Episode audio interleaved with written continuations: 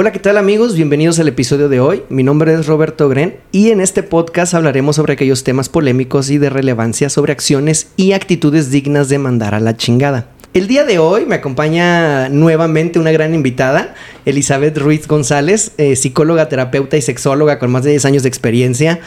Ya lo había comentado en un episodio de la primera temporada. Entre los servicios que ella brinda está la especialidad en la construcción de la salud sexual, terapia sexual de pareja.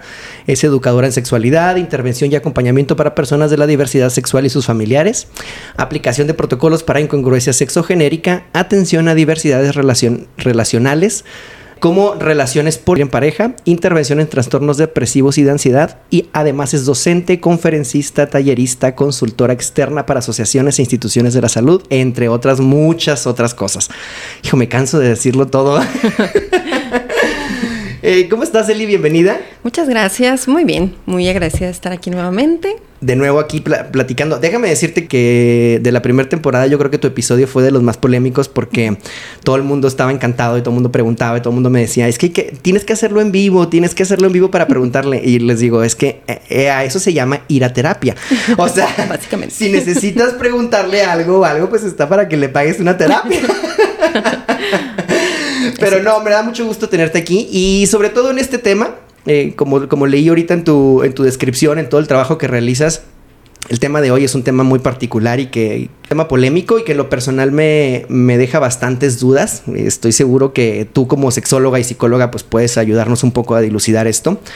Y como somos muy, muy chismosos aquí en el podcast, pues acabamos de, tener una noticia eh, a nivel nacional que nos ha impactado. Para quienes no sepan, bueno, pues soy abogado y, evidentemente este tipo de noticias me, me apasionan mucho eh, respecto a un juicio de amparo que se ganó en la ciudad de Puebla, en donde un juez le otorgó a una persona, a un hombre, eh, la posibilidad de casarse con dos mujeres. Entonces esto nos suena así como de estamos en Europa, ¿qué está pasando? ¿Quién, quién iba a pensar que en algún momento esto, esto podía suceder? Y este tema abre el debate de lo que es el poliamor.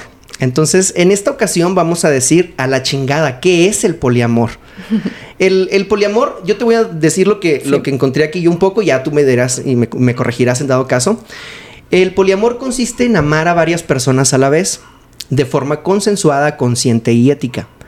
Quienes lo defienden consideran que el amor no tiene que estar restringido, porque si quieres a alguien, deseas lo mejor para esa persona y eso incluye poder ampliar su vida amorosa y sentimental. La única condición es el amor entre las personas y la aceptación de la relación por parte de todas ellas. La palabra viene del inglés poliamori, que a su vez procede del griego y del latín. Significa literalmente muchos amores. Esta palabra fue acuñada a principios de los 90 cuando el poliamor empezó a desarrollarse como un movimiento social a nivel global. También se puede llamar poliamoría. Las personas que lo practican son poliamorosas, poliamóricas, poliamoristas o simplemente poli. ¿Qué es el poliamor? Pues mira, el concepto que dices está muy bien, ¿no? El poliamor luego funge como un concepto paraguas que abarca las relaciones no monogámicas pero en realidad las no monogamias son muchas opciones. Es conceptualizar las relaciones de pareja de una manera muy diferente, pero sí hay diferencia con otro tipo de relaciones no monogámicas o no monógamas. Si hablamos de no monogamia, nada más es desestructurar el concepto que tenemos desde hace mucho, que viene también por ideas románticas, por ideas legales, por ideas culturales, por ideas religiosas y espirituales, de cómo concebimos el amor entre las personas. Y no nos cuesta trabajo entender el amor que yo puedo tener hacia varias personas siempre y cuando definamos, por ejemplo, yo, yo puedo amar a varios de mis hijos, yo puedo amar mucho a mis amigos, yo puedo, y nadie me está cuestionando porque nadie lo cuestiona, solamente aceptamos que así es. Pero en el término de pareja, tenemos en nuestra cultura muy asociado a que solamente a una persona. Yo creo que lo más parecido sería el concepto, o algunos conceptos que vienen religiosos como la poligamia, la poliginia, que tiene que ver con otros momentos, pero el poliamor tiene que ver con relaciones afectivas y eróticas con más de una persona y de manera consensuada en las que todos los individuos que están participando están están de acuerdo y sobre todo han consensuado al respecto. Entonces es una práctica muy diferente a cosas que en realidad ya sabemos que pasan cotidianamente, ¿no? Sí, sí, ¿no? Porque podemos decir, yo, soy poliamoroso, pero mis parejas no saben. Exacto. es la básica. Entonces ahí, ahí, no, no, aplica. Ahí, no aplica, exactamente. Ahí hablaríamos de otros términos. Entonces podríamos decir que el poliamor es lo mismo que la poligamia es que la poligamia usualmente es una es la poliginia, donde un hombre puede casarse con varias mujeres, que está respaldado por una religión usualmente o por un código cultural y es válido a niveles legales dentro de esa cultura. La diferencia es que las mujeres no tienen el mismo derecho y el hombre puede tener las relaciones que pueda mantener económicamente y las mujeres involucradas no pueden tener relaciones entre ellas solamente con la persona, con el hombre que, están ahora sí que contrayendo esta relación. Y hay un consenso, incluso en algunas eh, prácticas eh, polígamas, el, un líder espiritual tiene que dar la autorización para que el, hombre pueda contraer otra relación y ir sumando relaciones. Y muchas veces las mujeres, si bien pueden elegir, ya en esta época, sí pueden elegir no vivir en población o incluso exclusión de los grupos. Pero actualmente pues ya muchas mujeres deciden o no vivir en esta relación. Pero la diferencia principal es eso, que tiene un respaldo moral religioso y que no aplican la misma regla para hombres que para mujeres. Sí, porque lo, hemos visto, de hecho lo vi hace poco en un documental en Netflix sobre una religión en Estados Unidos que, que, practicaba esta parte de, es que de verdad me confundo con las palabras, esta parte de la poligamia, eh, que como el, pastor, ¿no? Pues tenía la, eh, la, obligación de tener muchas esposas, ¿no? Y, evidentemente las esposas, pues no, solamente con el, con el pastor. Y vivían ellos eh, a gusto, o sea, incluso muchas variantes de los Amish que, acostumbran este tipo de, de, relaciones en las que puedes tener muchas esposas. Entre más esposas tengas, tenía, era más fácil llegar al cielo, ¿no? Era más fácil acceder a Dios. Entonces, entonces podemos decir que es completamente distinto el poliamor a la poligamia o, o, o, sí puede depender uno del otro. No, es diferente. Totalmente sí, distinto. Es muy diferente, sí. Ok, muy bien. No es uno bueno o malo, depende del consenso, pero sí es muy diferente. Sí, porque luego hay gente que dice, bueno, es que, es que qué estupidez, pero hay gente que, bueno, es feliz así, ¿no? Hay gente que, que, al final de cuentas hay eh, religiones y creencias en las que, en las que es válido eso y, lo viven así, ajá, y lo viven de manera feliz. Porque ya uno como, como desde fuera, como espectador, y bajo las normas sociales y, la presión social que nos ha enseñado, y sobre todo en México, pues lo vemos todo eso como algo muy malo, ¿no? Como algo negativo o como algo que no está bien y a veces no entendemos pues que son diferentes tipos de creencias, más en donde es normal la poligamia. Pero entonces hablando de poliamor, no hablamos de poligamia, no es lo mismo. Entonces, ahora otra pregunta, ¿el poliamor es lo que hacen los swingers? Puede haber relaciones poliamorosas swinger, pero no es lo mismo. Una relación swinger está dentro de las no monogamias, pero en la parte erótica. A ver, separemos entonces. Una relación de pareja usualmente tiene varios componentes, que de ahí hay muchísimas variaciones, ¿no? O sea, está el componente, por ejemplo, de la parte erótica, que es cómo me vinculo sexual y eróticamente, incluyendo la parte del coito, pero también intercambiando afectos, intercambiando todo lo, el erotismo, ¿no? Hasta uh, fotos sexuales y demás. Todo eso entraría en, ese, en esa área de lo erótico. Y de ahí podemos este, tener un margen que es como una escala de grises donde de un lado tienes la polaridad de la persona monoerotismos con una persona y la parte polierótica que es el otro extremo donde una persona comparte su erotismo con varias personas. Y si lo ponemos en una escala de grises, pues hay muchos parámetros que cada persona tiene de manera muy particular, ¿no? A lo mejor una persona dice, yo no tengo sexo con otras personas, pero sí puedo intercambiar fotos y puedo ver contenido erótico y puedo vincularme con otras personas y hay personas que no aceptan eso y hay personas que lo viven muy tranquilamente y demás. Luego está otra, otra esfera que tiene que ver con el afecto, con la parte del cariño, de la atención, de la parte afectiva de pareja. Y también ahí tenemos dos extremos, las personas monoafectivas, mono uno, y poliafectivas, que tiene varios afectos. Y esta es la parte del enamoramiento, del cariño. Y entonces tenemos esta también una escala de grises donde hay personas que solamente es monoafectivo, una sola pareja erótica, y poliafectivo, muchas parejas, perdón.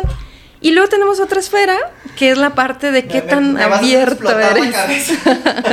sí, no, y espérate, porque todavía están las personas que son grisexuales, dentro de eso también está toda la parte este, de las personas que, que no, no, tienen esta atracción sexual, ¿no? Que son asexuales. Pero bueno, entonces, y la tercera esfera es la parte de qué tan sincero eres, qué, qué tan abierto eres. Y están las personas que son totalmente transparentes y abiertas, y están las personas que ocultan toda la información y también hay una escala de grises, ¿no? O sea, donde es, no son dos, dos, opciones, sino que en realidad hay una escala de grises intermedia donde las personas pudieran catalogarse con tres pasitos hacia un lado, tres pasitos para el otro y en el centro pues realmente es muy difícil.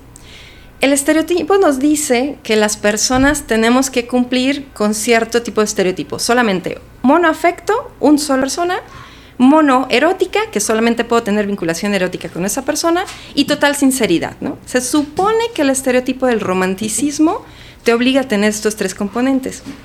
Y en la práctica es muy diferente, y en la vida real es muy diferente, donde en realidad hay muchas escalas. Bueno, pues en el poliamor, el acuerdo es que yo puedo tener varias personas, o una persona más, o dos personas, o tres personas, de las cuales enamorarme, y puede o no compartir la parte erótica.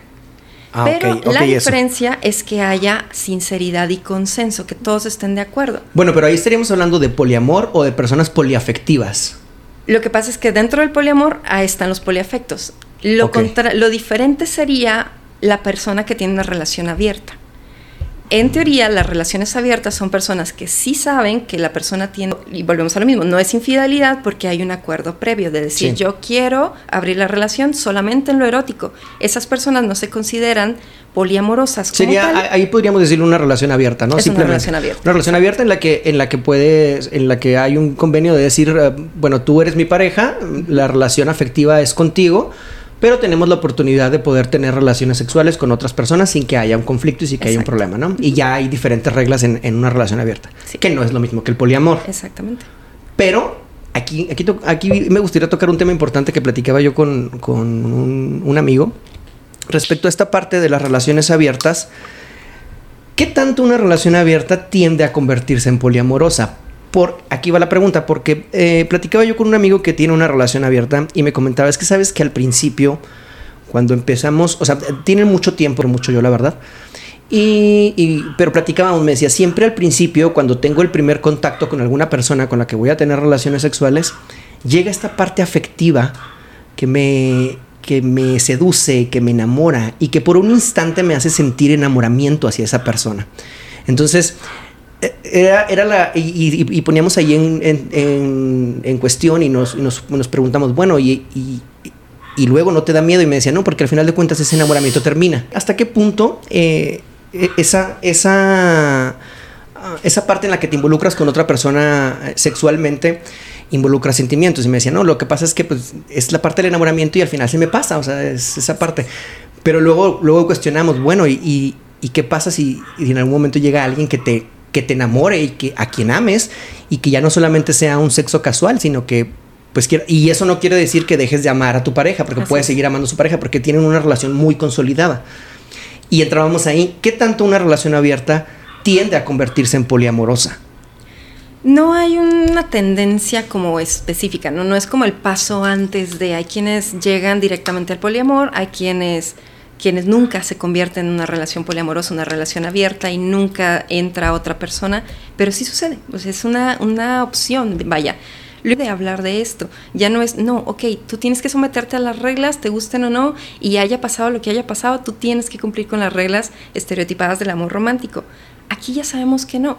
Y parte de esto es que tienes que entender cómo funcionas y para que funcione, vaya, y qué funciona, cómo funcionan las emociones y cómo funcionan las reacciones, porque a eso le llamamos la energía de la nueva relación. Cuando empiezas con una persona, sea un vínculo sexual nada más o sea un vínculo afectivo, se desarrolla una especie de obsesión a nivel cerebral, que a eso le llamamos enamoramiento, y efectivamente, eventualmente pasa siempre y cuando yo haga ciertas cosas para no desarrollar ese vínculo. Sí, exactamente. Que esa es la parte importante. Y esa es la diferencia que ya no retomé ahorita con las relaciones swinger.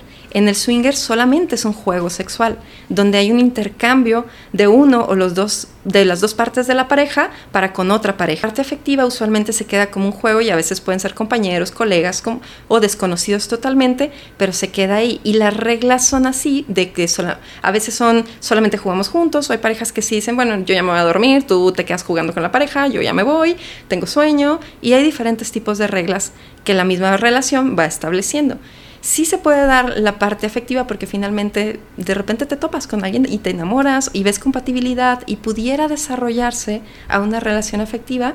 La diferencia es que al menos aquí te sentarás a platicarlo con tu pareja y, y hablar de sentimientos, ¿no?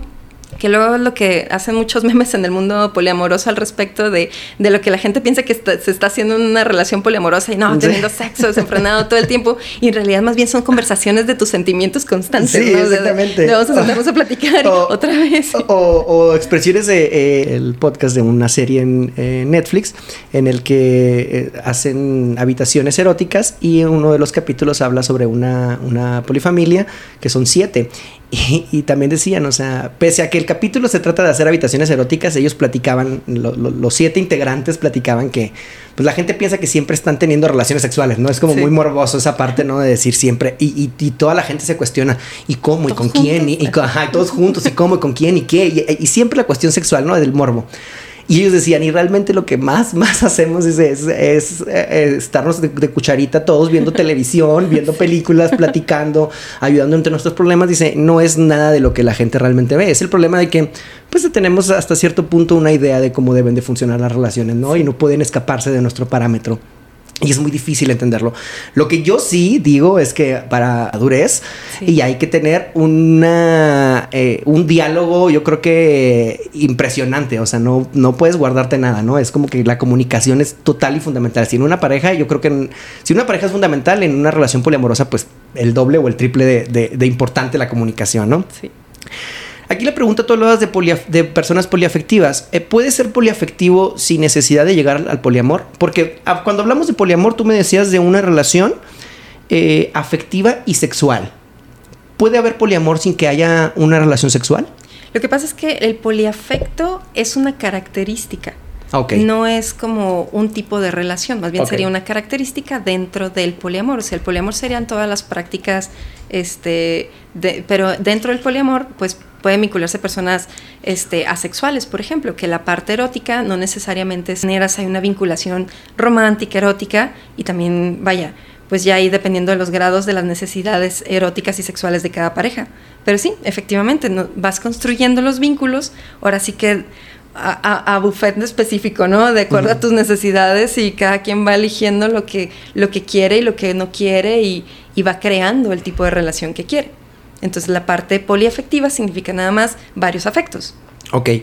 Y entonces el, y entonces puede haber eh, relaciones poliamorosas sin relaciones sexuales. Sí, también. Claro. Ok. eso, eso, me, me, deja pensando bastante porque si normalmente si piensas en, en poliamor ves a una a una eh, pues, ¿cómo se dice? No puedo decirte pareja, a una trareja, a una trareja, cuatrireja, no sé cómo, no, sé cómo se diga, pero eh, ves una relación poliamorosa y, luego luego te cuesta lo morboso, ¿no? Entonces sí era como, para mí era como una duda de decir, bueno, entonces no necesariamente tiene que existir una, una relación sexual entre todos los miembros de la relación poliamorosa. Sí, poliafecto nada más significa que una persona tiene afecto con varias personas, por eso dentro del poliamor también existen personas monógamas. Mm. que están involucradas. Diste al punto, diste al punto porque es la siguiente pregunta que te iba a hacer. ¿Es, ¿Es el poliamor incompatible con la monogamia? No, no lo es. Y tampoco no es como un escalón hacia, ni es mejor, ni es peor, ni nada. Es, es un. Por, ahí está la, la, parte complicada, ¿no? O sea que, que cada persona es diferente y cada mundo es diferente y igual en los afectos. Entonces, no significa que una cosa es mejor que la otra o que alguien que lleva una relación poliamorosa, wow, está como, no sé, como en un nivel superior, ¿no? De elevación espiritual, no, no, para nada. Simplemente es una forma en la que este, decidiera y tiene dos parejas, puede ser que sus dos parejas sean monógamas y estén contentos y felices de vivirse en esa monogamia con esa persona, aunque esa persona tenga dos parejas y viceversa, ¿no? Me ha tocado conocer personas que tienen su matrimonio, ahorita lo que decías del poliafecto, y uno de ellos o una de ellas tiene un vínculo afectivo y una relación de pareja con alguien que vive del otro lado del mundo. Ah, ok. Sí tienen algo de erotismo, pero en realidad nunca, nunca tienen contacto porque viven del otro lado del mundo, pero están al pendiente, se mandan mensajes, están, hacen videollamadas, saben de sus parejas extra y es una relación poliamorosa mm, afectiva y Wow. al menos no física, pero sí erótica. Bueno, sí es física porque sigue siendo erótico, pero, pero al menos no tienen contacto este, porque no viven en la misma ciudad, ¿no? Te juro que me está explotando la cabeza, ¿eh? O sea, me está estoy, estoy como el meme así de que con todos los cálculos, haciendo los cálculos y todas las... Sí, de hecho, o en polisolte- soltería, ¿no? O sea, yo soy poliamorosa, pero estoy polisoltera. O sea, quisiera tener varios vínculos, pero nadie me acepta como soy. Entonces, Ese soy sí, yo. También, Ah. también pasa con mucha frecuencia, ¿no? Que la gente piensa, oh, te las de mantener en relaciones de pareja. Y la realidad es que no tanto. O sea, porque es difícil, ¿no? Sobre todo si tú quieres tener relaciones éticas, es sentarte en la primera, en la primera reunión o en la primera cita y decirle, oye, pero yo soy poliamorosa. Ah, yo tampoco no quiero nada serio, ¿no? Había un meme Sí. y es como, no, o sea, yo quiero algo serio, pero poliamoroso. Esto implica muchas cosas. Sí, sí, exactamente. Qué, y, qué complicado, ¿no? Porque yo me Sí. pongo a pensar y digo, bueno, de entrada en una cita no llegas y dices, ¿sabes qué? Yo soy poliamoroso. Porque en primera lo primero que te van a decir es que eres un puto, una Sí. puta, que le encanta andar cogiendo con todo el mundo, ¿no? Es lo primerito. Y, y en segundo es como decir, ah, entonces, entonces, y todo entonces, lo contrario. Exactamente, entonces vamos, vamos con esta parte de decir, eh, el poliamor no está peleado con la fidelidad ni con la lealtad, ¿no? no, para nada. Porque la, la mayoría de la gente lo ve así, como decir, bueno, es que no, es que ah, estamos tan, tan clavados en la idea de, de que el amor es una posesión, de que de- el que tengas una relación te convierte en el dueño de la persona, ¿no? Que, que nos cuesta mucho entender que, que no es así, ¿no? Y, y vemos todo lo demás como, a- como infidelidad o como, como des- deslealtad. Que yo ya lo había comentado contigo, que yo había diferenciado un poco en mi idea eh, lo que era ser fiel y ser leal. Pero entonces, la gente si, si, si, te si llegas y dices, ¿sabes que soy, soy poliamoroso? Entonces dices, ah, no, pues es infiel. Y, y eso es muy complicado. O sea, yo creo que llegar, o sea, yo creo que tocar este tema del poliamor en, en una cita previa o, o en una en la poliamorosa no lo hace. Al revés, mucha gente poliamorosa sí lo ¿Sí hace. lo hace de entrada? Claro, claro, ¿para qué te tardas? Si la Wow. persona te va a decir que no, ¿para qué te empiezas a enamorar, ilusionar con alguien que te va a decir que no quiere ese estilo de vida? Wow, fíjate que no me ha tocado. Ojalá me tocara, ojalá me tocara, porque no, no, no me ha tocado nunca que, que alguien me diga, ¿sabes que soy poliamoroso? Eh, la mayoría de la gente que, con la que me rodeo, que he conocido, pues son, son como que más mm, no tan abiertos en ese aspecto, ¿no? Entonces mm, se me, me- me- se me hace un poco complicado. También habría que ver que tanto que las personas que conoces más bien son infieles y en lugar de poliamorosas, porque son cosas muy diferentes y la gente no se va a presentar diciendo, oye, soy infiel. Sí, sí, sí. Es sí, muy diferente. Sí, ob- ob- obviamente. Pero me, me gustó mucho lo que dijiste ahorita, por ejemplo, de que una relación puede ser que sea un matrimonio en el que, en el que la, el, el chico tenga una este, a distancia, por ejemplo, pero pues tenga su matrimonio y, y tenga esa relación y la, la pareja sepa. Que es algo que como que cuando piensas en, en poliamor es como todos juntos viviendo, ¿no? Todos, todos vamos, a- vamos a vivir todos juntos. Entonces la parte de tumbar esa, esa idea de decir, no, el poliamor no significa que vamos a vivir todos juntos, puede, puede darse de tantas maneras Sí. que es, es muy sorprendente, la verdad. O sea, a mí me, me vuela la cabeza. Y ahora con lo del amparo, eh, voy a explicarles un poquito cómo funciona esto. El amparo fue en, en Puebla y un hombre eh, se amparó para poder casarse con dos chicas. Entonces, el juez resolvió que... mm, que no, no- no les voy a mentir, así que aquí, aquí se los voy a leer. Dice, en México el matrimonio plural no está reconocido en la ley. Sin embargo, el juez octavo de distrito en materia de amparo civil, administrativa y de trabajo y juicios casó al quejoso, que era el hombre, para que se pudiera casar con, con- sus dos... eh, con sus dos parejas, que en este caso eran dos chicas, pues él argumentó que su orientación sexual es el poliamor. Y en uno de los fragmentos de lo que resolvió el juez establece, normativamente existe un tipo de discriminación indirecta, la cual ocurre cuando las normas y prácticas son aparentemente neutras, pero el resultado de su contenido o aplicación se traduce en un trato desproporcionado en personas o grupos de una situación diferente, dada su orientación sexual, conocida como poliamorosa, señaló el juez. Aquí en esta parte, el, el amparo, lo que, lo que decía el quejoso, o lo que decía el, eh, este chico, era que, que se le estaba discriminando porque su orientación sexual era poliamor y que él quería casarse con sus dos parejas. El juez le dijo que es cierto, que era discriminatorio y, y concedió el amparo. Todavía es un proceso, ¿no? Todavía eh, falta en la, en la, apelación y falta que los magistrados resuelvan si lo confirman o, o lo revocan, ¿no? Y aparte de que es un asunto tan polémico que se habla de que la Suprema Corte ya está incluso tratando de, jalar este asunto para resolverlo directamente la Suprema Corte de Justicia de la Nación, que es nuestra máxima autoridad en México. Entonces el tema, realmente el tema es, es, eh, es muy polémico, o sea, tan polémico que la Suprema Corte lo quiere jalar. ¿Qué pasa aquí? Quiere decir que si se concede y, y se, y se confirma, o lo jala la Suprema Corte y lo confirma, este hombre solamente él podría casarse solamente con esas dos personas. O sea, esto no, esto no abre porque ahorita empiezan los grupos pro derecho y ah, oh, no, ya todo el mundo se va a poder. No, no, no, no, no. Esto es exclusivamente para él porque él se amparó. No solo social, sino legal, porque te hablo como abogado. Y te lo decía ahorita, me, e, esta, esta noticia me explotó la cabeza como, como abogado. Me puse a analizar y a cuestionarme todo las modificaciones que, todos los cambios que vendrían legales ante esta situación, ¿no? De divorcios, de patrimonio, de, sucesorios, de, en fin, o sea, una infinidad de cambios legales que, que, nos, nos, van a volar la cabeza, ¿no? Y que yo pensé, te lo comentaba, que era algo, es algo que en algún momento va a llegar, porque si existió en el pasado, Así o sea, simplemente fue algo que se, que se ocultó eh, bajo las sombras y bajo una sábana, es algo que va a regresar y que va, y que va a suceder y que va a tener que ser eh, normalizado, pues, al final de cuentas. Pero me, me, me, choca el decir, ah, cabrón, o sea, tan pronto dije yo, que qué fregón, qué chingón la Puebla, que jamás pensamos que Puebla fuera a hacer eso. Aportarnos esto, gracias Puebla. Pero sí, sí nos, sí nos, eh, nos abre un panorama muy, muy amplio. Aquí la cuestión, y yo lo, yo lo platicaba con, con Eli, es que eh, maneja, el, el, quejoso maneja, eh, su argumento principal está basado en que el poliamor es una orientación sexual.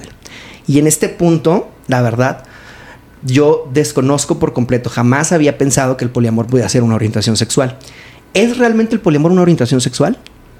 Híjole, es un tema todavía que está bajo investigación. En el último Congreso de Sexología hubo, sin mucho, cinco investigaciones que se presentaron al respecto del poliamor. En el anterior también hubo muy poquitas. Estábamos empezando a indagar sobre el tema.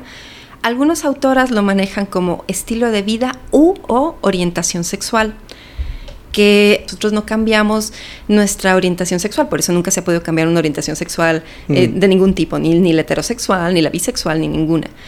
Y es algo que es intrínseco a la persona. El estilo de vida es algo que yo elijo, que es algo que, vaya, yo puedo elegir vivir en las colinas, vivir como granjera o vivir en la ciudad.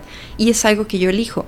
Entonces, desde este punto de vista, algunas autoras manejan que algunas personas eligen esto como un estilo de vida e incluso lo deciden antes de vivirlo, ¿no? Y hay grupos donde puedes decir, hola, este, yo quiero aprender a tener una relación poliamorosa, ¿cómo le hago, no? O a mí me gustaría esto. Y hay personas que se topan con que se enamoran de varias personas.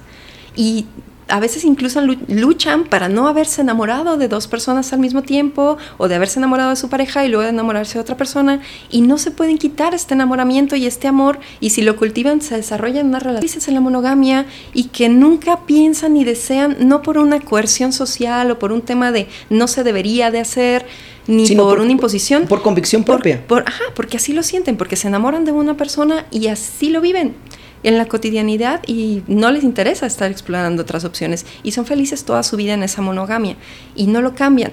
Claro, en el amor romántico valoramos esto como mucho más especial, pero en realidad simplemente es una potencialidad de la persona que tanto puede amar o enamorarse de otras personas y que tanto quiere o desea y elige vivir ese enamoramiento y poner de acuerdo a su pareja o a sus parejas para poder vivir en esta relación. De ahí que algunas personas lo manejan como una orientación sexual, porque hay personas que no les interesa la monogamia y no sienten esta, esta, este deseo de solamente compartir con una persona, pero sí hay personas que desean y quieren y sienten solamente, siguen en investigación, habrá que ver este, qué evidencia presentan al respecto, si es que se va más arriba para presentarlo como orientación sexual, pero los autores lo manejan a la par. Hasta ahorita no hay un consenso. Sí, lo que pasa es que creo que, hay, hay, poca información, ¿no? O sea, la verdad, hay muy poca información. O sea, sigue, siguen en, proceso de investigación. Yo creo que eh, legalmente, yo hablándote como abogado, ahí eh, exactamente en ese término y en ese argumento es donde va a radicar yo creo que el, estudio, ¿no? De saber si el poliamor es una orientación sexual o no, o es un estilo de vida. Porque incluso para los dos hay el hecho de que no sea una orientación sexual, tampoco quiere decir que, vaya, que, se, que se pueda negar el amparo, porque al final de cuentas es el libre desarrollo de la personalidad. en el caso de que determinen que es una elección, es el, eh, vaya, se estaría vulnerando el libre desarrollo de la personalidad, que también es un derecho humano fundamental.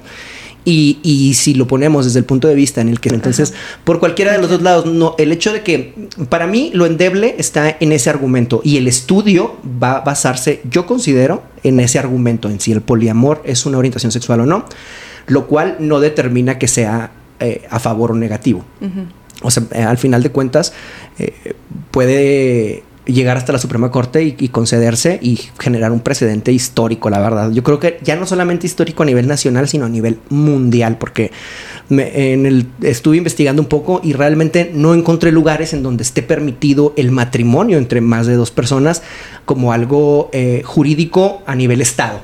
fuera de, los, de los cultos y sectas y demás, ¿no? Pero a, nivel jurídico, a nivel Estado, eh, no, me, no me tocó. Históricamente, eh, por eso te decía que es algo que ya ha pasado. Históricamente los estados eh, tenían eres. Mm. Entonces es algo que ya existía anteriormente. Entonces nada más sería cuestión de, sacarlo de nuevo y de, legislarlo y de eh, generar las normas que lo protejan. Y de regularlo y de cuidarlo, porque también en este tema mucho se habla y mucho se, se trata de educar, porque como en todos los temas, ¿no? O sea, vivimos bajo un patriarcado y bajo un tema, bajo unas vivencias muy machistas, que esto también se puede llevar hacia un, un escenario donde se pueda vulnerar a muchas personas, ¿no? Y, y, hay algunas autoras que hablan de las no monogamias como también un acto de privilegio. Porque sí es cierto, o sea, vaya, para poder tener una relación polígama, tienes que tener, poli, eh, perdón, poliamorosa, tienes que tener privilegio. O sea, ¿a qué me refiero? Primero con el tiempo, ¿no? Si no tienes tiempo libre, si no tienes vida, está muy difícil que tengas una relación de pareja, ahora tener varias relaciones. Me acordé de no sé quiénes que les falta espacio en sus vidas.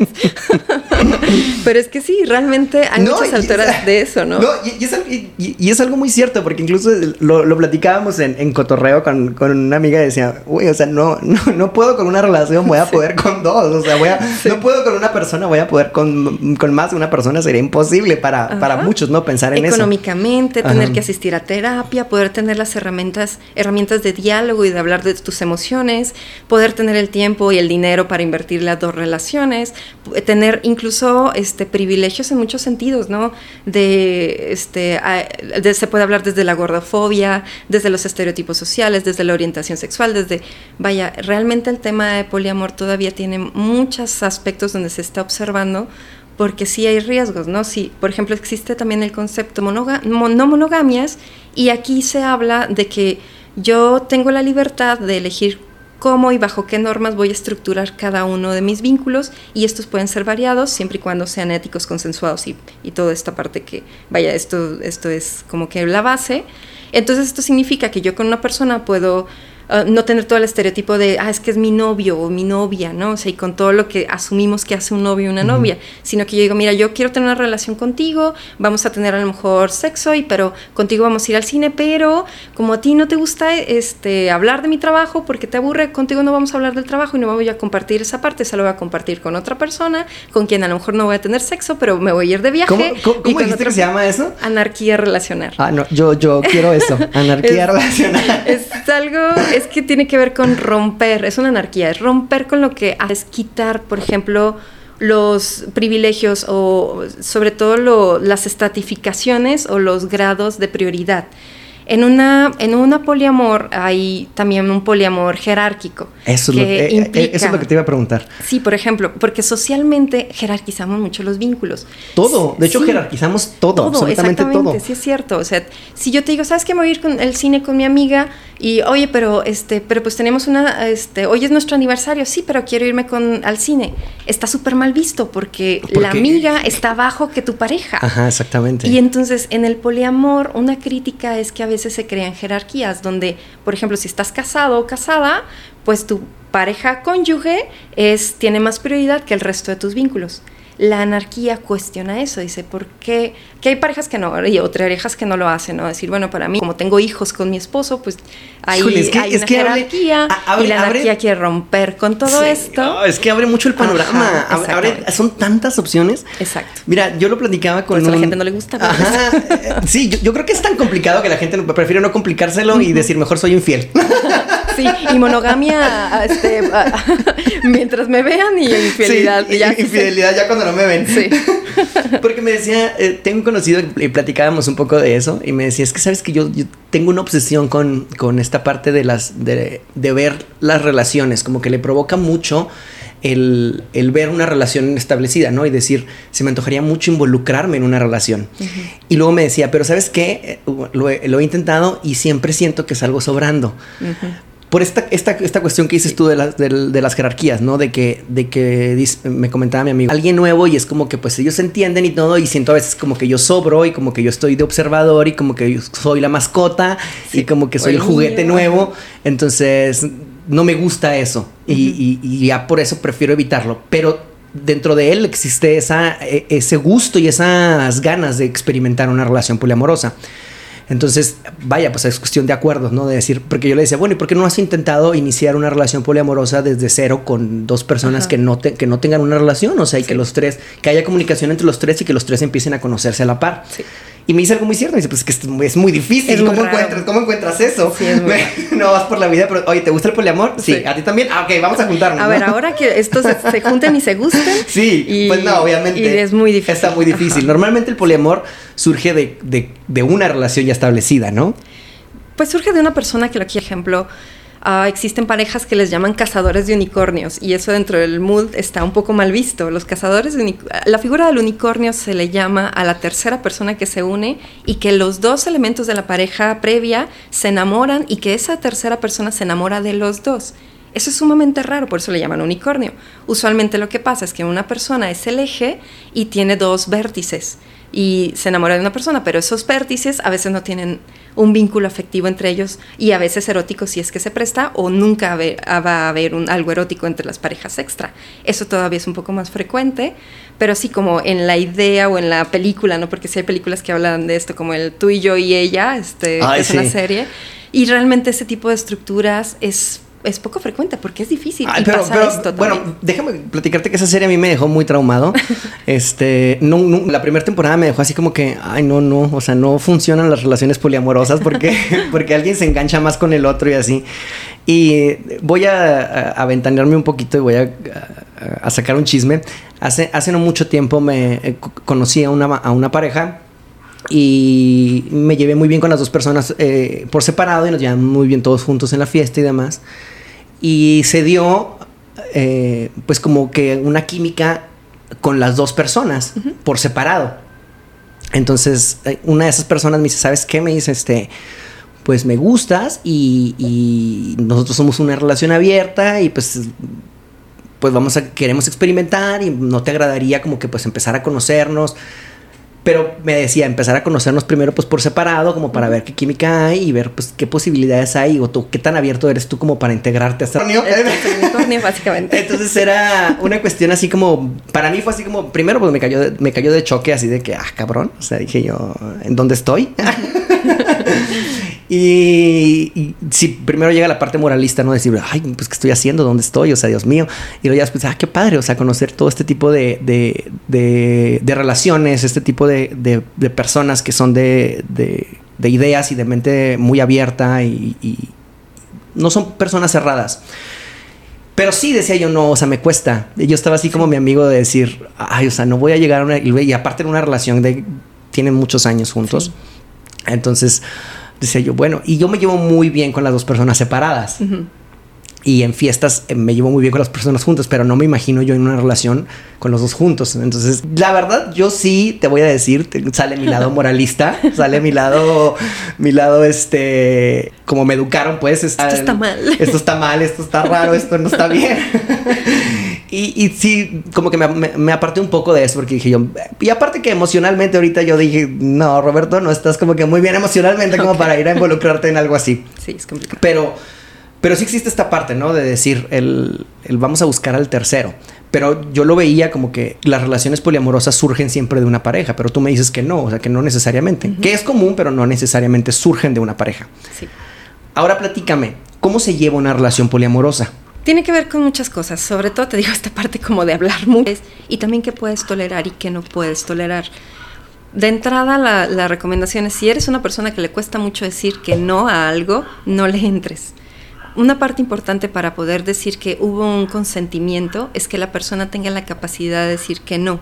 Si no tiene la capacidad de decir que no a cualquier cosa, ya sea por un trauma, porque por la culpa, por mm, su moral, su, lo que sea, no, si no tiene esa capacidad de decir que no, no es una persona capaz de dar consentimiento.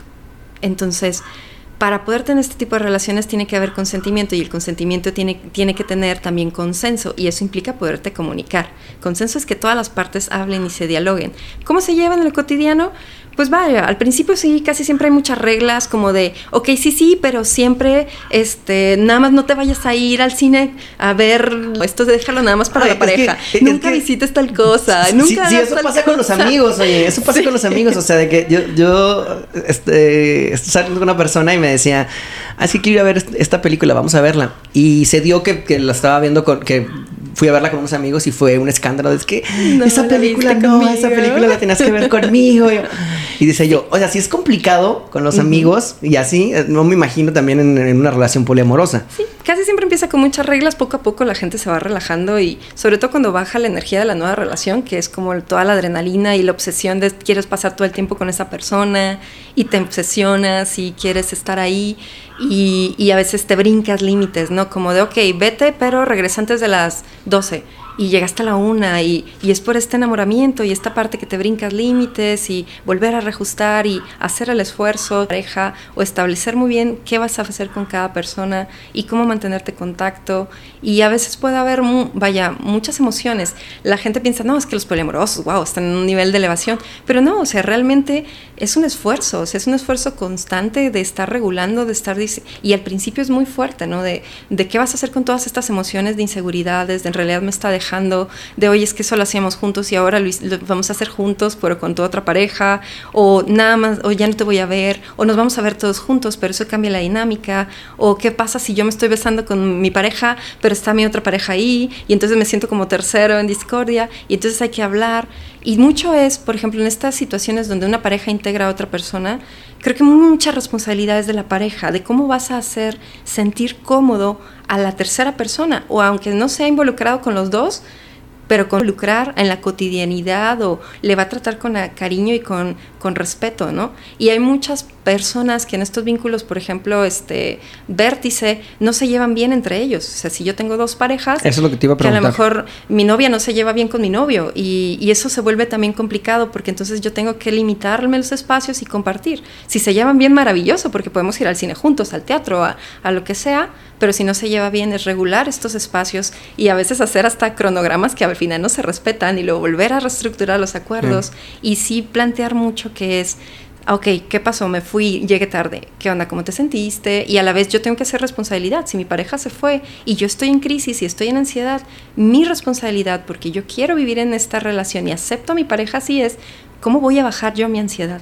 ¿Cómo yo voy a regular también? Tengo que hacer algo con mi tiempo libre para vivir, seguir viviendo mi vida y no esperarme a que llegue mi pareja. Entonces, en lo cotidianidad es, yo me centro en mí, en, ok, yo tengo mis actividades a solas, tengo mis actividades con mi pareja y si mi pareja tiene otra pareja, pues entonces yo voy a tener un poco más de tiempo libre. ¿Y qué voy a hacer con ese tiempo libre? Y entonces, eh, en lo cotidiano es lidiarlo. Y, y, manejar con estas situaciones si hay celos, si hay inseguridades, si hay cambios y que el también es también romper con la idea de que vamos a ser felices por siempre, ¿no? Y ya sabemos que a lo mejor en unos años las cosas pueden cambiar y a lo mejor mi pareja quiere otra quiere tener ahora sí su pareja y ya no quiere ser monógamo o ya quiere este o quiere cambiar esta situación. O qué pasa si vamos a vivir juntos no vamos a vivir juntos. Vaya hay muchos aspectos no si vamos a tener hijos con quién vamos a tener hijos sobre todo en, pareja en, todo tipo de pareja no si vamos a elegir eh, tener hijos. Esas cuestiones que se tienen que dialogar en lo cotidiano de, ir resolviendo ¿no? y, de, y de generar acuerdos. es muy padre cuando hay química entre todos y, aunque se hace ya bien, no necesariamente que todos tengan un vínculo erótico y afectivo con todos, pero sí la, el poder tener la cordialidad y el respeto mutuo, eso sí es muy cotidiano y, eventualmente se vuelve una rutina, ¿no? Con cualquier otra cosa. Sí, fíjate que ahí diste en el blanco, en, yo creo que la, principal de las dudas que yo tenía respecto a eso, ¿no? De, que yo escuchaba eh, el poliamor y yo decía, pues todos se llevan bien, ¿no? O sea, y esta parte entonces podemos decir que una pareja, que ya existe una pareja y que cada uno puede tener otra pareja separada sin que tengan contacto y son poliamorosos. Entonces decimos que son poliamorosos. Sí, casi siempre nada más lo único que muchas personas poliamorosas piden es sí conocer al, vínculo. El vínculo. Como para estar segura de que sabe. O sea, privilegio y, demás, ¿no? Sí pasa que llegan pues nada más me han escuchado, me ha tocado ahora sí que con hombres que así que esta parte, no, es que yo soy poliamoroso y mi, y mi esposa sabe y al final no te quiere presentar a la esposa y es como un... Sí. realmente sabe o más bien le estás poniendo el cuerno a tu pareja, ¿no? Y que eso es mucho más frecuente. Y entonces ahí sí, a eso me refiero, con que también si esto se va a regular y se va a llevar a lo legal, pues tenemos que ver que haya consenso, que haya consentimiento, que todos estén de acuerdo y que sean felices y, y eso complica las cosas. Pero, entonces, entonces sí puede haber eh, una relación poliamorosa pese a que algunos de los miembros no se lleven entre ellos. Sí. Wow. Wow, eso, eso, eso sí me sorprende, la verdad, porque yo, yo decía, bueno, si son poliamorosos todos se aman. No, no, no, básicamente. Hay memes al respecto, ¿no? Como de, ay, este, este, vaya, cuando llego y el vínculo de mi vínculo me mete el pie, ¿no? Y cosas así, o sea, es posible y que se abre el diálogo no a que todo va a salir maravillosamente. Y la realidad es que también como en las parejas monógamas, pues también hay rompimientos en los poliamores y también hay quiebres y también eso afecta. Ahora imagínate que yo tengo un vínculo con dos o tres personas y termine con uno pues eso va a impactar en mis emociones con todos los demás, ¿no? Exactamente. Y puede ser algo muy bonito desde que los demás me apapachen, pero también puede ser que les den celos o que se sientan mal porque yo esté mal o que se enojen con, el con la persona que se fue. O, y eso también sucede, ¿no? Bueno, y, es que ahí, por ejemplo, hablábamos ahorita de la, de la jerarquización, ahora vamos a hablar de la jerarquización de cariño o de amor. Ajá, este, ¿qué, pasa cuando, cuando empiezas a tener un vínculo más profundo con uno? Vamos a hablar de que son varios, ¿no? O sea, que es una relación poliamorosa entre varias personas, como el ejemplo que, que te decía yo de la serie de Netflix que, eran siete personas. Eh, ¿Qué pasa si, si y, tu vínculo, o, poniéndome yo de ejemplo, que yo sea poliamoroso y tenga a, varias parejas y que yo empiece a tener un vínculo más fuerte con una sola de esas personas? ¿Qué pasa? ¿Sigue, sigue existiendo el poliamor? ¿O ya, o ya empieza a, a desaparecer esa, esa parte? Varía muchísimo y hay de todo, ¿no? O sea, en este proceso también es aceptar que todo puede pasar, ¿no? O sea, que tú tienes un acuerdo muy bonito y planteado como muy bonito y las cosas pueden cambiar. Entonces, lo que, lo que pasa a veces en ese caso es que cada uno tendría que estar seguro, y eso es un trabajo muy personal, por eso también volvemos a que si es un tema de privilegio, de yo sentirme segura con lo que yo le estoy ofreciendo, lo que comparto con mi pareja, pero también en el entendido de que yo no le puedo dar todo a mi pareja. Y está bien, y eso no significa que me deje de amar, ¿no? Porque luego a veces es este rollo como de, es que llegaste tarde, yo no soy tu prioridad, no me amas porque llegaste tarde. O sea, si yo quiero este, ir, a, ir a, no sé, ir a un antro a bailar, pues invito a una de mis parejas que le gusta bailar. Pero si a mi otra pareja le gusta ir a ver películas a la casa, pues no, pues me voy con él para ver películas a la casa. Pero en ese proceso yo tendría que aceptar, si yo soy esa, esa pareja, de pues es que conmigo no voy a ir a bailar porque a mí no me gusta bailar y a lo mejor puedo hacer ese esfuerzo, pero ¿qué tanto voy a estar sufriendo? Y a lo mejor voy a estar haciendo que la otra persona no se la pase bien. A eso le, le llamamos compersión. El término compersión se utiliza mucho en el poliamor, que compersión es la capacidad que yo tengo de sentir agrado o placer porque mi pareja esté siendo querida. Y esto lo entendemos muy fácilmente, por ejemplo, con tu perrito, ¿no? Que llega alguien y le hace mimos a tu perro y dices que me encanta tu perrita, me encanta, es bien bonita y bien linda. Y tú te sientes bien, valoran y lo tratan con cariño. Ah, pero mi pareja no, porque le están dando muestras de cariño a mi pareja, porque de afecto, porque tal, y ahí generamos celos. La conversión es lo contrario. A mí me da gusto saber que está siendo amada. Así como a mi hijo lo aman sus abuelos o otras personas. Y es igual, es tratar de transformar ese cariño, de decir, no manches, se fueron a escalar al cerro, que bueno, a mí me da huevísima caminar en el cerro, gracias pero qué chido, que, gracias, a Dios que estás tú y, vas ahí. Exactamente, hazte cuenta que esos son los beneficios, porque entonces ya compartes lo que realmente quieres compartir con tu pareja. Pero ahí lo importante será encontrar y tener bien claro qué voy a compartir con quién a lo mejor la parte sexual, a la parte de los apapachos, la parte laboral, la parte de los, del ocio, de la diversión. Y si se trata de compartir todo con todos, que en esta relación de siete miembros, pues mucho se dará eso, ¿no? Como ya sabemos las que están echadas viendo la película, ya sabemos los que están cogiendo en el cuarto, ya sabemos los que, van, los que van a traer la comida. y estos acuerdos los hacemos perfectamente con amigas y con amigos. Ya sabemos con quién nos vamos de peda, con quién vamos al cine. Sí, exactamente. Pero es pasar eso mismo que tenemos con la amistad al terreno afectivo y erótico. Entonces es un salto y implica práctica y implica un trabajo personal. Sí, porque también tenía una, una amiga que, me decía, es que sabes que a mí me provoca mucho que, que mi marido tenga relaciones con otras mujeres para yo ver. O sea, me gusta como mi, como mi, marido posee a otras mujeres. Así lo decía, literal. y, me decía, o sea, bueno, decía, ¿y sería poliamorosa? A ella le cuestionaba un poco ya lo, emocional, decía, como que lo emocional, si no, ajá. Entonces, o sea, era como que, como que nada más en el ámbito sexual, ¿no? A lo mejor ella es prospecta para swinger, para relación. Sí, yo creo que ella sería perfecta. Y si su pareja le gusta también eso, pues ser, ser visto, exhibido, ella más bien es materia para swinger. Eso básicamente es el juego. O sea, nada más jugamos juntos e incluso ella pudiera, a mí no me interesa que me coja el esposo de ella, a mí nada más me interesa ver a mi esposo contigo, ¿no? Y, y hasta ahí, pues buenas noches, cenamos bien rico, ya nos vamos a mi casa, ¿no? Entonces, es un juego totalmente diferente. En el poliamor sí a veces pasa y a veces se relaciona con esto, pero no necesariamente. La sexualidad, vaya, no es, no es el centro del poliamor, la parte erótica necesariamente. En realidad lo central es lo afectivo. Híjole, y es que eso es... Es lo difícil. no, y deja tú que, o sea, grábense muy bien, amor, lo primero que piensas es en lo sexual. O sea, es en lo primero que piensas, que somos morbosos. Y, y, eso es bien importante que dices tú, o sea, el poliamor no, no necesariamente y, y no precisamente lo esencial es el, es el sexo, sino, sino la parte afectiva, ¿no? Sí. Eh, ya lo platicamos un poquito por encimita, pero ¿qué pasa con los celos, con la fidelidad y con la lealtad en una relación poliamorosa? Muchas cosas. Por un lado, la lealtad y la fidelidad es algo que es constante. Sí se puede ser infiel en el poliamor y incluso en una relación abierta se puede ser infiel, infiel, ¿no? ¿A qué le llamamos infiel? A cuando una persona rompe con los acuerdos que esa misma persona aceptó.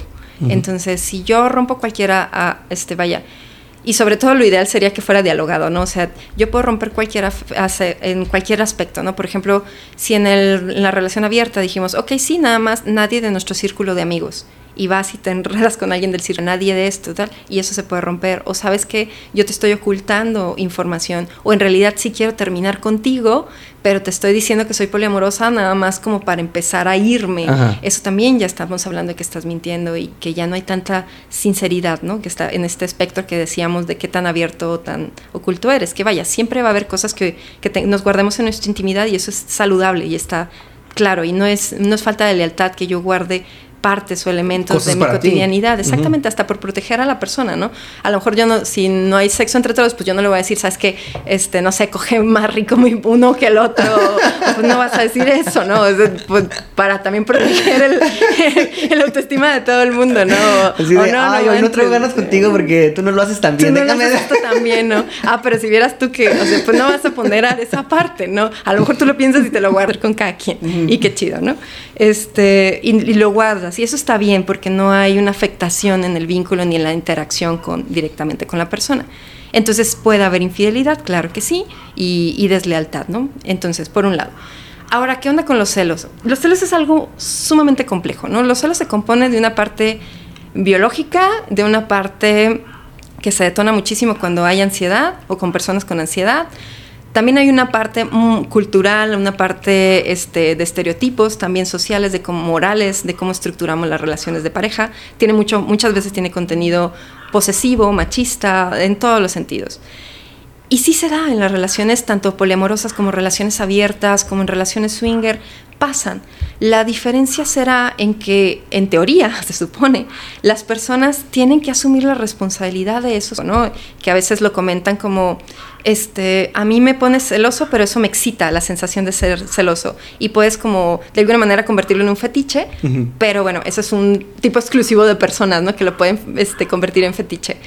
El resto de las personas que sí lo viven como un malestar, como un proceso de ansiedad, el compromiso es lidiar con esos celos. Y hay técnicas, y para ahí estamos los terapeutas, para eso estamos, para aprender a, generar técnicas que puedas poner en práctica cotidianamente para lidiar con esos celos, en lo que pasan y llega un reajuste a tus emociones y al cambio. Pero claro, porque los celos tienen que ver con varios elementos, con miedo a que se vaya tu pareja, con cuestiones de, este, de competencia con la otra persona, tiene que ver a veces de competencia machista, como de la otra persona es más importante que yo, o, tal, o valoras más esto que, que hiciera más contacto, o yo veo que está siendo más cariñoso con él, con él que conmigo, y entonces yo prefiero, yo quiero pedirte que seas más cariñoso conmigo que con él, ¿no? O sea, y eh, viene de la necesidad también. Entonces hay que identificar de dónde vienen los celos para ver si es algo que necesito pedir o si simplemente traigo una ansiedad muy detonada que yo tengo que hacerme cargo. Y si mi pareja ahorita está con, con su pareja afuera y yo empiezo a desarrollar celos y me estoy sintiendo mal y ya pasó la una de la mañana cuando tenía que haber llegado a las 12 y aparte estoy preocupado porque no ha llegado mi pareja y tengo miedo, tengo celos, tengo todo. Y yo no hago nada para lidiar con todas esas emociones, cuando llegue voy a vomitárselas a mi pareja. Entonces yo tendría que hacer algo para estar tranquila antes de que llegue mi pareja y ya cuando llegue ya poder sentarme a decir, ¿sabes qué? Ya llegaste, me siento bien porque tenía miedo que te hubiera pasado algo, estoy, ya no tengo miedo, ya sé que estás bien. Por otro lado, si mi problema es que se rompió el, acuerdo, habría que ver si se reestructura nuevamente el acuerdo pero si ya varias veces que ese acuerdo se rompe, pues a lo mejor ya es un acuerdo que no se va a cumplir y entonces hay que volver a plantear si yo realmente necesito ese acuerdo y no seríamos compatibles, o si puedo lidiar con que ese acuerdo ya no se rompa y ya no lo volverlo a hacer, ¿no? Porque también es irreal decir, yo quiero que no este, vaya, que no vuelvas a llegar tarde. Y a lo mejor si yo te digo, no voy a cumplir con eso. Si yo te digo, no puedo cumplir con eso, pues entonces ya puedo tomar yo una decisión de, sabes que yo no quiero estar con una persona que no llegue exactamente a las 12 y terminar, o decir, ok, entonces ya no te voy a estar esperando, entonces mejor me voy a dormir, nada más avísame que estás bien y modificar el acuerdo pero eso, eso implica este diálogo de decir, no está funcionando este acuerdo. Entonces ya no finjamos que lo vamos a hablar de que, bueno, yo creo que como en todas las parejas, ¿no? O sea, esta parte de los celos y de la infidelidad eh, proviene de, de, realizar acuerdos, ¿no? Y de, y de comunicarte y de decir qué te gusta, qué no te gusta, qué te agrada, qué es algo que no es para ti. Y, y aquí voy a resaltar de nuevo, entonces podríamos decir que una pareja, una triareja, por ejemplo, eh, una de las personas puede ser la persona poliamorosa, pero otra de las personas puede decir yo no soy poliamoroso, pese a que esté en una relación poliamorosa. Exacto. Wow. Sí. Es un pum, me explotó la cabeza.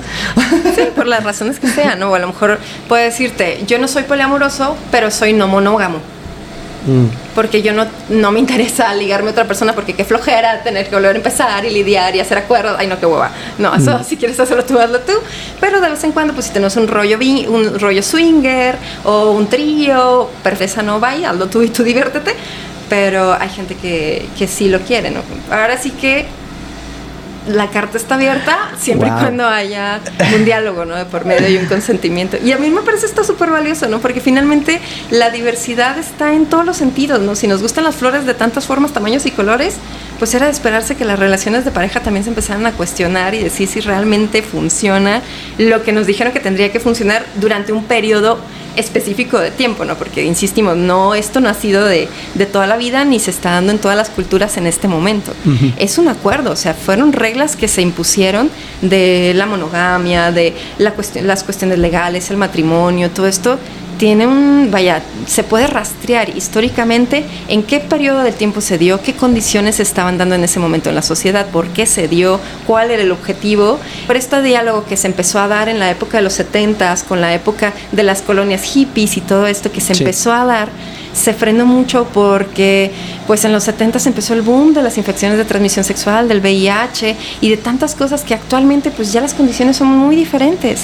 ya los tratamientos, las situaciones son totalmente diferentes que ya podemos volver a abrir el diálogo de si realmente queremos lo que la sociedad dice que queremos y sobre todo, ¿realmente está funcionando?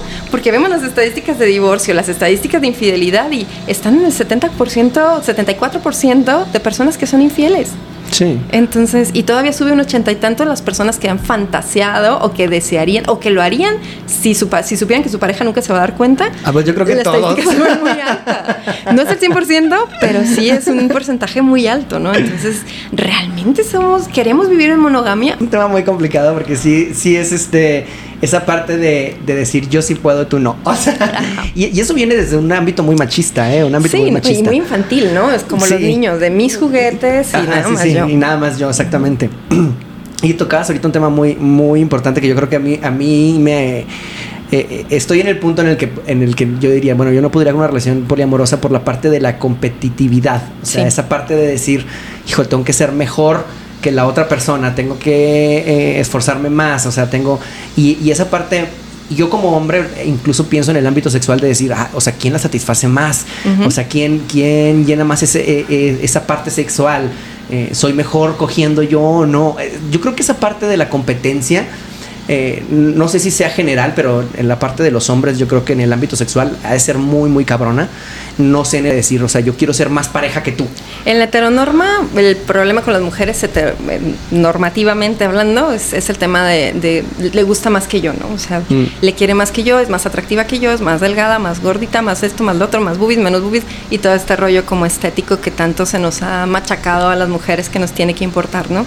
Pero hay de todo, o sea, también habrá quienes se metan en competencias sexuales, quienes se meten en económicas, laborales, de, de simpatías, en todos los sentidos generamos competencia.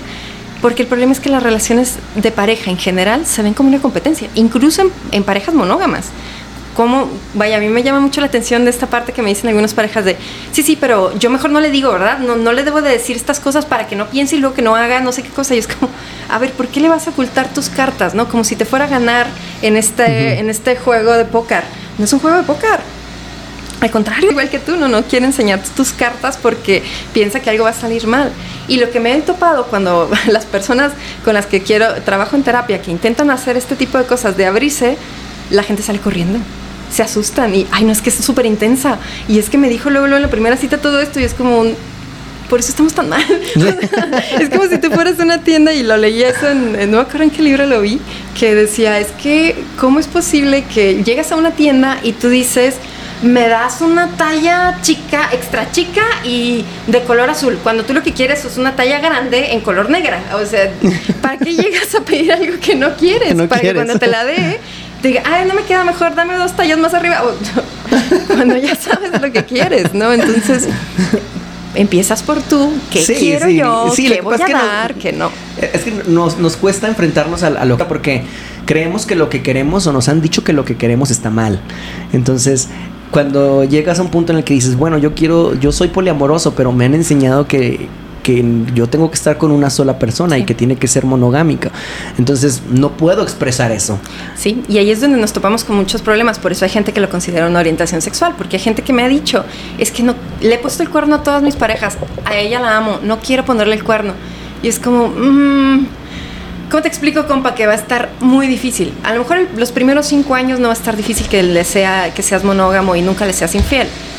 Pero si al sexto año tienes una bronca con esta persona y empiezan las cosas a dificultarse, se me hace muy poco probable que no le pongas el cuerno. Sí. Porque en realidad está difícil. O la creencia de, no, es que sí ha vivido mucho, ya ha tenido 800 mil parejas sexuales y entonces, pero ya se calmó. Conmigo se calmó. y hay una cuestión también fisiológica. La cantidad de adrenalina que te va a liberar una pareja en un inicio jamás se va a comparar con una pareja con quien tienes 10 años. Ah, muchos años. ¿Por qué? Porque hay un proceso de desensibilización, porque ya no hay un enamoramiento, porque ya no hay una liberación de los mismas endorfinas. Por lo tanto, una pareja que ya tienes mucho tiempo nunca te va a dar pasión ni adrenalina. Al contrario, vas a decir, es que me aburro. Sí, porque lo que tú sientes en el enamoramiento en realidad es ansiedad es aceleramiento del corazón, es este, vaya, un pensamiento obsesivo, recurrente. lo, platicamos en el episodio pasado. Sí, ¿no? Y, y, es que, pues no, no te lo puede dar una relación nueva. Entonces, si tú estás acostumbrado a ese nivel de adrenalina, de facilidad para la excitación, pues estás condenado a que eventualmente, que ya no lo sientas con tu pareja, con el amor, pues ahí está el problema. La parte bonita del poliamor es que vuelves a vivir esa parte, ¿no? Del enamoramiento, de la adrenalina con una persona nueva. Y si cuidas tu vínculo anterior, pues va a sumar a ese vínculo. Y esa es la idea y esa es la recomendación, que jales la alegría y la energía que da tu nueva relación, pero impregnes a la antigua.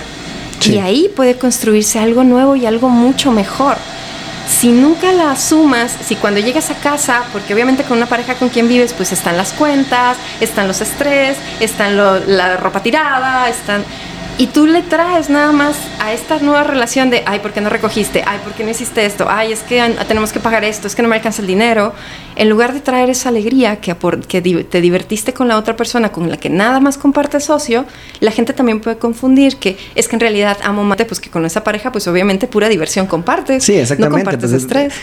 con, la nueva pareja estás llena de químicos y estás lleno de químicos, o sea... Y no hay estrés. ¿Por qué? Si no hay organización, no hay nada, solo compartes ocio, no compartes cotidianidad, días de hueva, problemas. problemas. sí, sí, exactamente. Ay, qué, qué, amplio tema, Dios mío.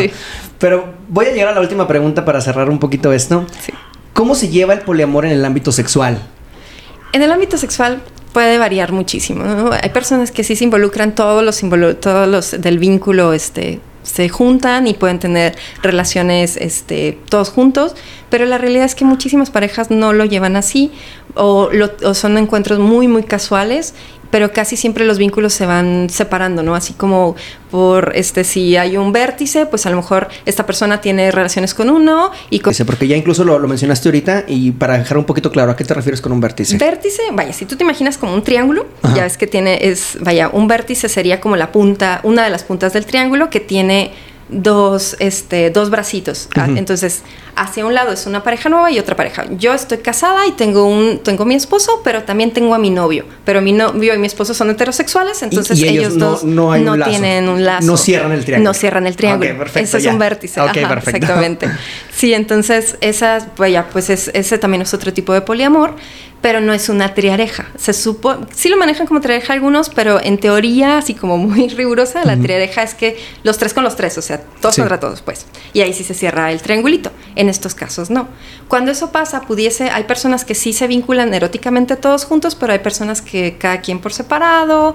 También tiene que ver ahí la si pudiera, es más fácil que haya una interacción o más frecuente que haya esa interacción, pero también tiene que ver con empatía y simpatía y estas cuestiones de compatibilidad que no siempre se dan a pesar de que todos sean hombres y todos sean gays o todas sean mujeres. Depende de muchas cosas. En pocas palabras se va a dar como quieran que se dé, pero como quieran la, las relaciones que se dé. Y se puede, la, la, diferencia será que se consensúa, ¿no? Y sobre todo hay ciertos tipos de, de temas que sí siempre se hablan o que sí se deberían hablar siempre, como por ejemplo el tema de fluidos, ¿no? También hay gente que hace acuerdos de fluidos, suena muy extraño, pero un acuerdo de fluidos implica, por ejemplo, una pareja que tiene esta jerarquización, decir, bueno, yo con mi esposo o utilizo la pastilla este, como método anticonceptivo o un DIU o cualquier cosa y con mi novio utilizo condón. Y con las parejas extra que tengamos, siempre preservativo, siempre condón. O elegimos que todos con todos, siempre condón. Si eres una pareja muy estable y yo confío en que tienes autocontrol y demás, hay gente que dice, no, pues entonces también hacemos un acuerdo de fluidos. Si tú vas a tener sexo con otra persona, pues ahí te encargo el condón, ¿no? O sea, como esta parte y exámenes y todo esto. Me encanta ese acuerdo, acuerdo de fluidos. Yo nunca lo vi en la facultad. Vi muchos acuerdos y nunca vi contratos, acuerdos y nunca vi el contrato de fluidos. Lo, lo voy a anotar en mi lista de cosas que tengo que estudiar. Pero qué, qué, qué, interesante, porque eh, vaya, pues sí, son muchas eh, reglas que, que, vas poniendo, que vas... Eh, es que no me gusta llamarlo tanto como reglas, porque cuando lo mencionas como reglas suena como prohibiciones, ¿no? Sí, exacto. Más bien son como acuerdos, pues, acuerdos esa, esa parte, acuerdos, ¿no? De decir esto sí, esto no. Eh, ahí me respondiste una de las preguntas que, quería hacerte. O sea, ¿todas las personas poliamorosas son bisexuales? ¿Influye mucho la diversidad sexual dentro de, de las relaciones poliamorosas o no? No, la verdad es que las relaciones este, homosexuales y lésbicas tienden a tener más relaciones como tipo abiertas y, por ejemplo, en el mundo swinger es muy común la heterosexualidad pero no es exclusivo, o sea, nada más como que es frecuente, vaya, pero no, no es exclusivo. Y la verdad es que se da en todos los tipos de diversidades te digo, algunas cosas las facilitarán, ¿no? Si un, por ejemplo, si una pareja eh, heterosexual, casada, andan buscando pues un unicornio, pues van a buscar una, una mujer heterosexual si el hombre no es, no es bisexual, ¿no? y ahí es donde se dan las combinaciones y las dificultades de encontrar el unicornio y demás, ¿no? Pero la realidad es que cada vez más personas ya no voy a ver los unicornios igual. Sí, ya no. Ya no voy a ver a los unicornios de la misma manera. y bueno, y, y, esos son códigos, ¿no? También así como ves al unicornio con un corazoncito, este, con un infinito en medio, tú dices, ¿qué significa? Con, un este, infinito en el centro, ¿no? ¡Wow! Eso no sabía. ¡Wow, wow! He, aprendido muchísimo en este capítulo, ¿eh? De verdad. Pero sí, fíjate que yo, eh, pese a que cuando me toca hablar de, de poliamor, mm, mucha de la gente lo, lo relaciona con, con, la diversidad sexual. Es como decir, ah, es que si son poliamorosos, todos son gays o son lesbianas, ¿no? Este, es algo que el poliamor es algo que rara vez lo he visto en, en la diversidad en la sexual. Diversidad, sí. En la diversidad sexual me ha tocado más conocer parejas que son abiertas, ¿no? o sea, que tienen eh, este convenios de, de, apertura, o que hacen tríos o que, o que tienen permisos para poder eh, tener relaciones sexuales con alguien más, pero como poliamor no. y, las, y las parejas o triarejas que yo conozco poliamorosas son heterosexuales. ¿Sí? Entonces, eh, nada más que sí la gente como que lo visualiza un poco. Y sí, sí existe esa duda de decir, bueno, de amor como el triángulo y no como esta parte del vértice que decías tú que es muy importante eh, entender que existe este tipo de, de, relaciones poliamorosas y que no son como nos las han pintado siempre en la televisión o en las historias, ¿no? ¿Qué aceptación tiene socialmente el poliamor? Híjole, nula. Muy mal. La verdad es que sí, el prejuicio es impresionante, ¿no? Una persona te puede estar hablando de que le ha sido infiel a su pareja o a sus parejas 20 mil veces y que lo han votado por eso o votado, pero le dices, no, pues sí, ok, ay, yo soy poli, y ya es como, ¡ah! te queman en la hoguera, ¿no? Hay muchísima doble moral, ¿no? O sea, se acepta perfectamente el tema de la abuela que era la catedral y sabíamos que el abuelo tenía sus capillitas, pero siempre y cuando la abuela estuviera enojada, como que es válido, ¿no? O sea, porque nunca lo aceptó este, verbalmente o, socialmente, ¿no? Y, son otras condiciones, porque ahí finalmente casi siempre sí tiene que ver con, una, con un machismo y con violencia, pero, pero vaya, todavía es un tabú y la verdad es que es, vaya, eh, no lo puedes hablar en la mesa, ¿no? No, no es algo que se socialice, incluso hay, hay, es una salida del closet también hablar de decir, ah, pues es que tengo varias parejas y la gente no lo entiende y, hay un juicio y hay violencia y hay discriminación al respecto también, ¿no? O sea, va a haber discriminación en, muchos sentidos, ¿no? Hasta si quieres contratar un paquete este, en un hotel. De viaje, un paquete, de, vacaciones, de vacaciones, pues va, está difícil que te encuentres para tres, ¿no? Digo, y eso no, no lo considero como discriminación, pero bueno, pero pasa, ¿no? O sea, porque no lo conceptualizamos como que existe y casi siempre se asume que es una etapa o como que, ah, es que en realidad quieres dejar a tu pareja pero ya no le amas o lo estás traicionando, le estás haciendo un daño o alguien está siendo lastimado en ese proceso al respecto. Yo creo que lo más frecuente es, es este miedo a cuestionarte, ¿no? Y, casi siempre la frase es la que decías ahorita, ¿no? Es, yo no podría, o sea, es, esto de, yo no podría, es, básico, ¿no? pero ya después es empezarte a cuestionar cosas, ¿no? Y, y, y no para que transformes tu relación, sino para poder dialogar de tu relación todas estas cosas que asumimos que así son.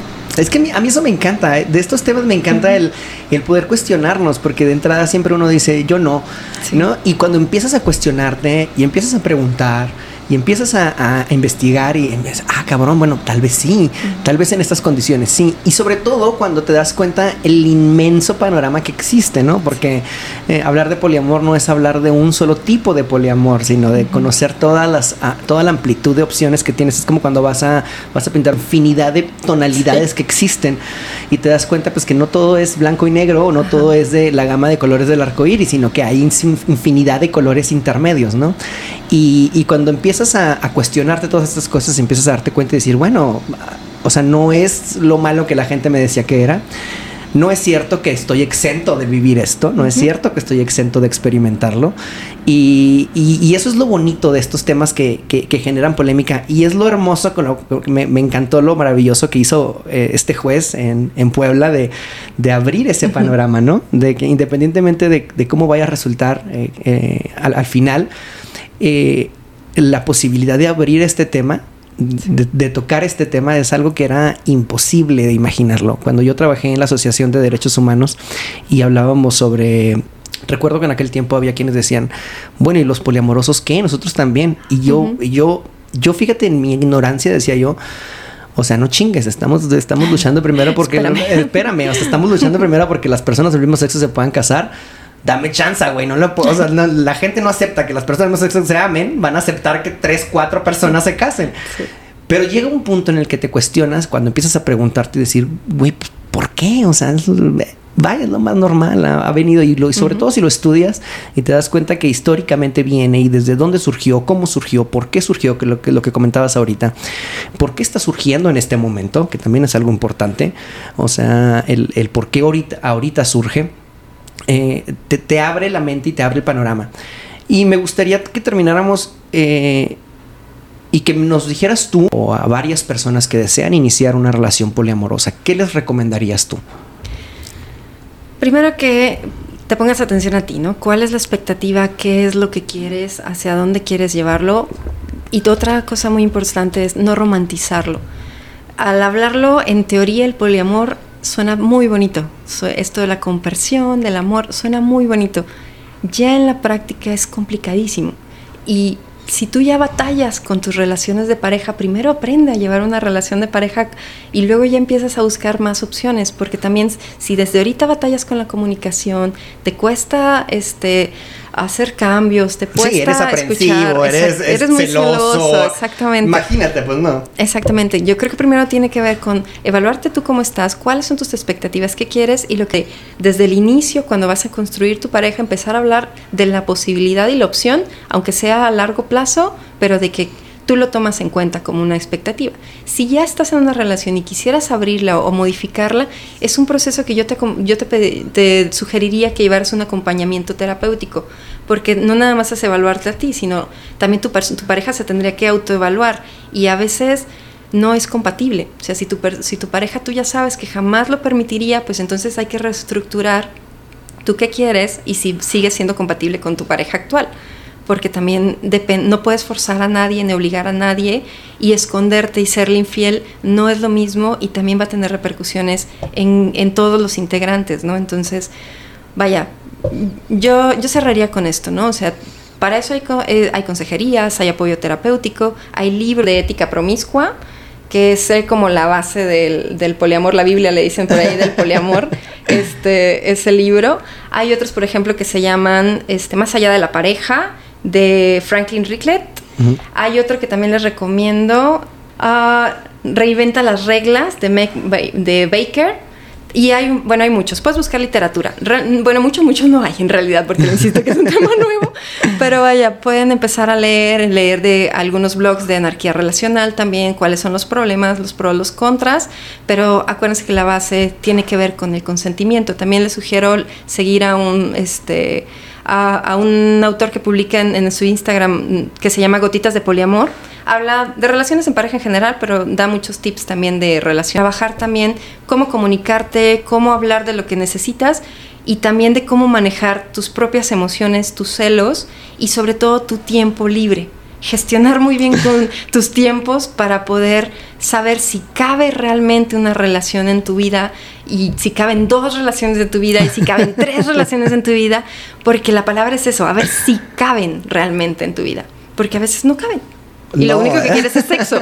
Y también se vale, pero hay maneras de buscar eso, ¿no? O sea, aquí la cuestión es, no necesitas mentir para tener lo que quieres. Puedes ser muy claro y buscar lo que quieres. Y a las personas que lo viven, pues una, algo que, que, se habla mucho en los foros de poliamores, aguas, sobre todo a las mujeres, porque también hay muchos hombres este, que están utilizando este concepto nada más para desechar cuerpos, ¿no? Y en mujeres lesbianas, en hombres gays, en, en personas, vaya, este, sin a género y, demás, ¿no? O sea, realmente no es inherente, pero pues ahora, ahora sí que hay muchas alertas al respecto y es lo que habría que tener cuidado, ¿no?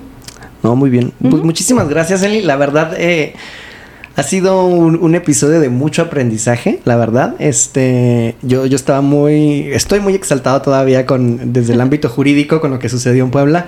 Y, y aparte es un tema muy interesante que, que, la verdad desconozco por completo, desconocía por completo. Eh, me llevo muchísimo. Espero que las personas que nos están oyendo les haya servido, les haya ayudado y que investiguen, como dices tú, como los recomiendo siempre, de preferencia, si pueden hacerlo a, través de, ayuda terapéutica, pues adelante. Es un, yo sé que es un privilegio, pero siempre lo recomiendo. Quien, quien es nuevo, espero tener. todavía tengo uno, dos temas así pendientes padres que quiero platicar contigo. Ya nos tocarán en, en, otro episodio. Termino el capítulo, pues agradeciéndote primeramente, Elizabeth Ríos, por compartir con nosotros todo tu conocimiento respecto a este tema, que la verdad tiene, deja mucho, mucho, todavía mucho de qué hablar. A los que nos oyen, si tienen dudas, este, ahí están las páginas de, Facebook y, de Instagram y pueden preguntarnos. Y igual el contacto de Eli ya también lo pueden buscar, que ya ha, habido personas que me han pedido tu contacto incluso en la, página para, para terapia. Entonces, este, ya saben que están ahí la, ahí la información y ahí podemos, podemos canalizarlos. Espero de corazón verte pronto. Eh, hasta aquí por hoy. Nos, nos, encontramos en el próximo episodio. Les mando un fuerte abrazo y nos seguimos escuchando. Hasta luego.